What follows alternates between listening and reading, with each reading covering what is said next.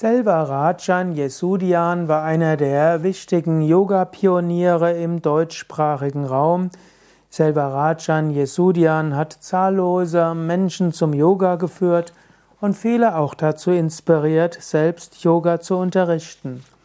Gerade die deutsche Yoga-Bewegung der 1970er, 80er, 90er Jahre hat Selvarajan Yesudian viel zu verdanken. Leben von Selvarajan Yesudian. Selvarajan Yesudian wurde geboren am 25. Februar 1916 in Cholingur, letztlich im Teil von Madras, und er starb 1998 am 26. Oktober in Zürich. Er wurde im indischen Bundesstaat Tamil Nadu geboren, also nördlich von Madras. Seine Eltern waren erfolgreiche Ärzte. Er war als Junge allerdings immer wieder krank, er hatte mehrere Kinderkrankheiten. Mit 15 Jahren hatte er eine Lungenentzündung und er war immer wieder geschwächt. Und so konnte er am Sportunterricht in der Schule nicht teilnehmen, auch nicht mit seinen hm, Klassenkameraden spielen. Und er fand in der Bibliothek seines Vaters Yoga-Bücher und mit diesen Yoga-Büchern fing er an, Hatha-Yoga zu praktizieren. Allerdings half ihm das zunächst mal nichts, denn er konnte anhand der Bücher nicht richtig praktizieren.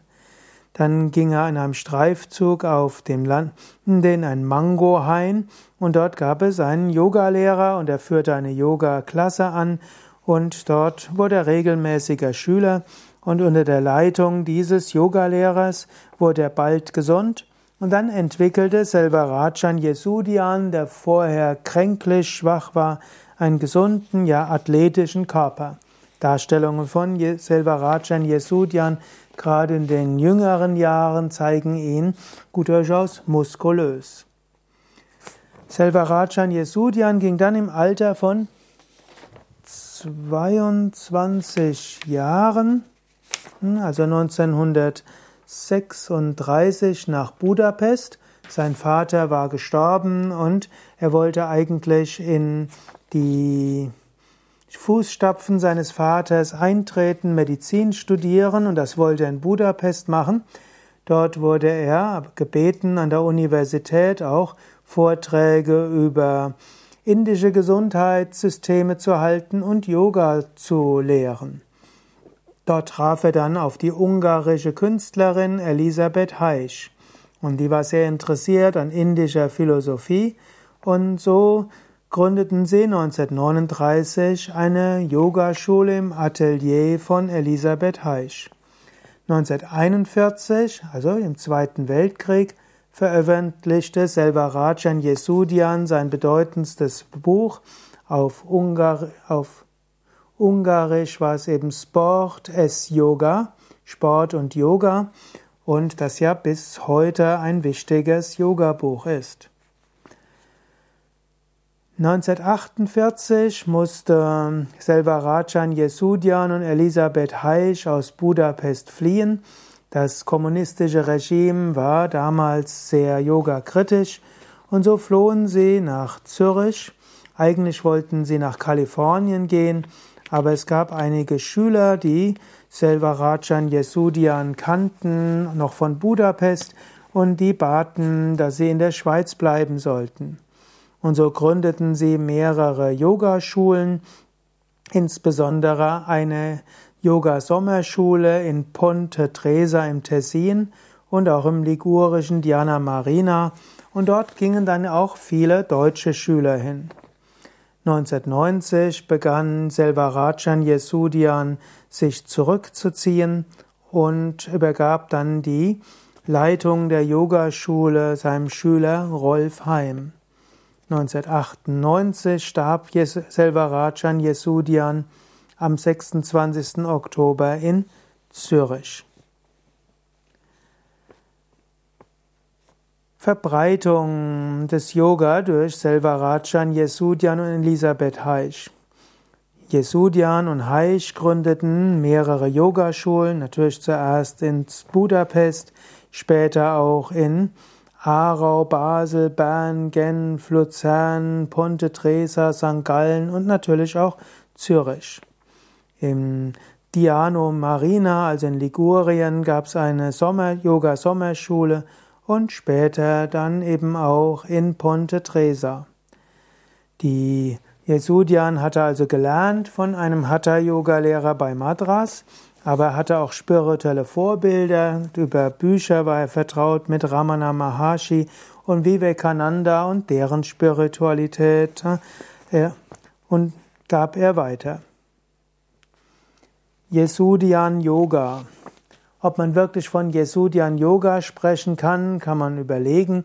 Jesudian selbst war ja noch in den, war eher vor der Jahrtausendwende aktiv. Gut, er starb ja auch dann 1998 und erst ab dem Jahr 2000 hat sich in Deutschland die Begriffe von Yoga-Stilen geprägt und die Schüler von Jesudian nennen auch den Yoga nicht Jesudian-Yoga, sondern eher klassischen Hatha-Yoga.